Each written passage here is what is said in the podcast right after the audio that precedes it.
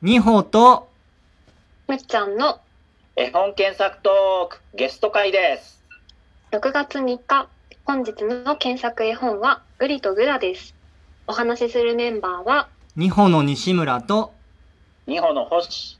私むっちゃんですえっと、今回はゲスト会ということで、えー6月からえー4週にかけて、えーゲストである、えー、九の葉紅雄さんという方にゲストで来ていただいていただいております。よろしくお願いしよます。ろしくお願いしまよろしす。くお願いしますよろしくお願いします。よろしくお願いはじめまして、ここのハベニオと申します。よろしくお願いします。お願いします。 で、ベニオさんのことはですね、我々も初喋るので、初めて喋るのうで、んいろいろ聞いていきたいなと思うんですけど、でそもそも絵本のラジオトークに、えっ、と、来ていただいたってことは、絵本がお好きな方ということで認識でよろしいでしょうか。はい、あの、普段、あの、はい役者とかタレントをしてまして、はい。で、その活動の中で、朗読劇だったりとかう、ん。あの、絵本の読み聞かせとかもやらすやらせていただいていなるて、ほど。絵本をすごく好きなので、ああ、おはい。すごいですね。もうゲストにぴったりな方という感じーが。う んしますね。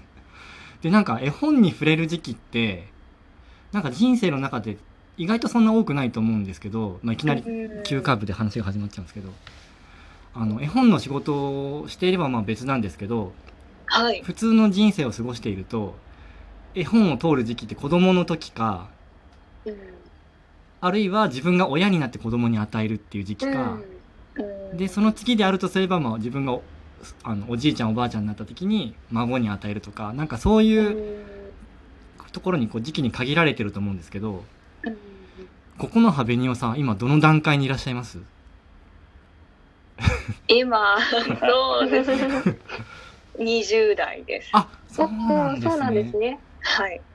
お子さんはまだいらっしゃらがいないです。あそうですねうんあなんですねはい。じゃあ子供時代に読んだっていうことが結構濃い時間としてあるってこそうとですかね。あはーへで今回の、えっとテーマの絵本である「グリとグラ」なんですけどい。はい。これも紅雄さんに、えっとテーマをいただきましてーうんこれはあの最初に読んだ思い出っていうのはどういう思い出があったりしますかグリとグラは、あの、母がすごく好きで、はいはいはい。で、子供の頃に結構読み聞かせをしてもらったっていう思い出がありますね。あー。グリとグラってまあもう絵本といえばグリとグラっていうぐらい一番有名と言っても過言ではないと思うんですけど、うんうん一番好きなシリーズって何かあります？その中でも。うーん。グリとグラのお客様とかすごい好きでした。ああ、へーグリとグラのお知ら客さなんい。かもちょっこれをじゃあちょっと検索してみようか。そうそうでですすね画像検索ねでグリ見てとみグまラのお客様で検索します西村さんはその質問してくださったってことは、うんあれなんですかね。結構シリーズ全部読んだこ とある。す。ないです。ないだ。。全部はないですね あー何シリーズぐらいあるんだろうねそもそも。何シリーズぐらいあるんですかね気になりますね結構いろいろありますよね。ありますよね。うん。こんな感じですね、おうんう客ん様の。うん。画像見れてますか？検索画像あす。見えてます見れてますか、ね？はい、見えてまああ。あ、よかった。お客様っていうとその赤い服着たおじさんがいるやつですかねす。あ、そうで絵す、本そう言でとす。 へえ。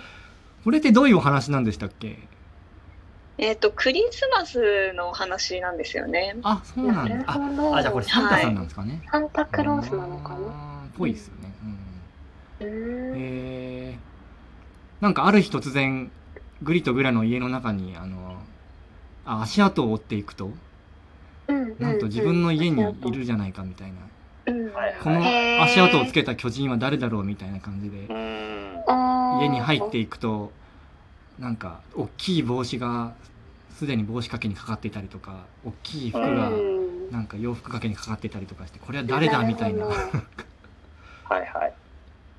ていうこれはだか話らでスすよね。ケール感がなんかグリとグラのスケール感がすごい強調されて面白いね画面が。ううんんね、ちっちゃかったんだっていうう。んうんうんうんこれ読んででこれさはいうんうんあ、大丈夫ですか大丈夫ですうん大丈夫です。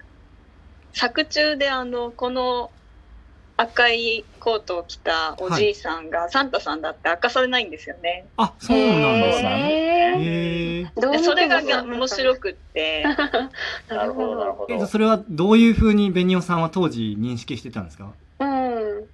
ああでも多分サンタさんなんだろうなっていうのはあー分かって読んでたと思います。なるほど、なるほど。へーでもそれは。でもなんうか最初から最後までおじいさんっていう表記しかなくて、なるほど。なあるほどうんくまでおじいさん。なかなか憎い演出ですよね。うんワクワクしますよねちょっとね。うんで、このおじいさんが作ってくれるケーキがまたうん。美味しそうなんですよね、これ。うんすごケーい。キかが美わ味いしい。そう美味しそうですうね。んこのグリとグラの顔がいいですよね、きょとんとしてる顔。うんうん。えーこれ読んでもらったのは何歳ぐらいの時なんですかねベニオさん。 3歳ぐらいだったと思いますね。あー結構小さい時。うんちょっとじゃあ年代のことをちょっと見たいなと思ったりしているんですけど、えーとうん画像グ検リと索グかラらの。あそうですねグリとグラ、はいはい。えー、と全ての検索の方に戻っていただいて、うん。どれも。で一番上に出てるのが福音館書店のみんなの人気者みたいなやつですかねそそうですれ入っていただ開いいてみたまらす。なんか見えるかもあ、かわいい。あー可愛いですよねかわいいね。みんなでホットケーキかなと思ってます。ここになんかグリグリとグラについてっていうところなんかあここには書いてないのかななんか年代とか書いてないですかね、何年に出てきたみたいな年代はい年代、ああどうなんですかねグリとグラのこの本のアイコンを開いたら1967年あ初初版のあ年87月で年すなんねですねでもあれですね、その、最初のグリとグラが67年だから、うんうんえっと、なんだ、お客様はな67年だね。あ、でもやっぱ同じ年だ。うーん今日6月だね。そうかクリスマスの時期じゃないんだ。ああベニオさんは93歳の時って言って90年代とかですかね、そうですねそうい。あうはいもう2000年に入ってんかあも。 2000年かギリギリ2000年入ってます。おー ということはじゃあもうバリバリお母さんも子供の頃読んだっていう感じうなんですよね。んだと思いますなるね。ほどなるほおおそうど。かもう受け継がれてきてるっていう感じなんですかね。でなんかさっきのあれえー、っとああそうですね。うんうんうん。さっきのページ戻れますかね。グリとグラのページですかはいねはい、でちょっとあもう一つ前のみんなの人気者のところうんうんめっちゃおなここですあかそうそうそうあそうそうその卵の殻うんを車にして運転してるのがすごい僕個人的にすごくあ印ー象にか残っわていいでてすねちこれっちゃいんですねグリとグラってね卵に入っちゃう うんこれ何の卵だったんだろうとかなんかいろんな想像のさせますよねあんまりこううんうんうん文章で説明されていないというか、うんうんううんん、あとき気になったのがこれはまあしょうがないんでしょうけどこの卵の割れた殻を2つ合わせて元の形に戻るかなってちょっとこうギザギザの形を折ったりすると合わねえんじゃないかなっていう気こがんしなたところにも注目できちゃいます、ね。まあでも同じ卵かどうかわかんないけど。ああ、なるほど、なるほど。あとはこのタイヤの部品とかどっから出てきたんだろうと か、なんかハンドル動い効いてんのかなとか、うん。うんなんかそういう、あれじゃん、タミヤのタイヤじゃなくて。すごい、世界観がバラバラですけでど。もなんか朗読劇とかでもそうなんだろうなと思うんですけど、はいなん。かもう想像の世界じゃないですか。うん。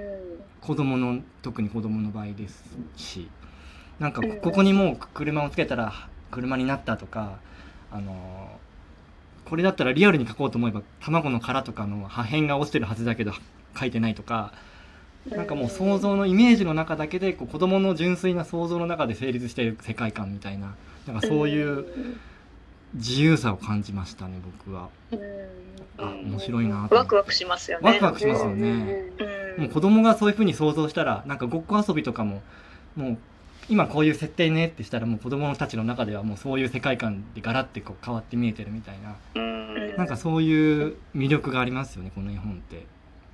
うんうん、であのーちょっと検索していて面白いのがあったのがはい。 「グリとグラにはゴーストライターがいる」っていうのがネットの記事で上がっていて、えー、なんだ。ゴーストライター。誰だと思いますゴーストライター。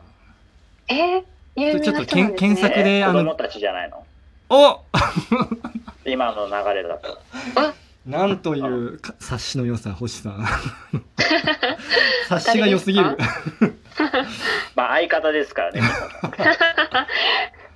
いやでもほんとまさしくそういうその今検索してもらうと一番上にあのゴーストライターがいたみたいな記事があるんですけど、うん出てきますね。うんそれを読んでいくゴとーストそライうターはい。まさしく子供があのゴーストライター、まあ、ゴーストライターっていう言い方が多分記者のそ方うでが、すあのでも中川さんたち多分現場で働いてらっしゃったっていうエピソード聞いたことあるからそうなんで多すよ、分ね、本当子供たちの遊びに耳を傾けてそこから着想を得るみたいなのすごいたくさんあったんだろうないやそうなんですよねなんかこううーん。あまりぼすいません僕たちが喋ってて申し訳ないんですけどなんか絵本を作ろうと思って絵本を作ったっていうよりもうんあのうんこの中川理恵子さんという作者の方がうん。一番やりたかったのがあの日本一の保育士さんになりたかったっていうえー。えそうー、なるほどその結果生まれたのがたまたま絵本だったっていう多分ことだと思うんですけどなんとうん。なるほど。ねなんかそうへー関係性をすごい大絵本を作るために絵本を作ってるっていうよりはこう関係性を大事にしながら生まれた絵本っていうところがすごい魅力的なんだなっていう。なるほどねうんえというところですいません、はいー。はい。今回は終わりグにリなりとますグラでしたははいい、はい。でこのラジオトーク聞いてる方、えーぜひクリップ登録をお願いいたします。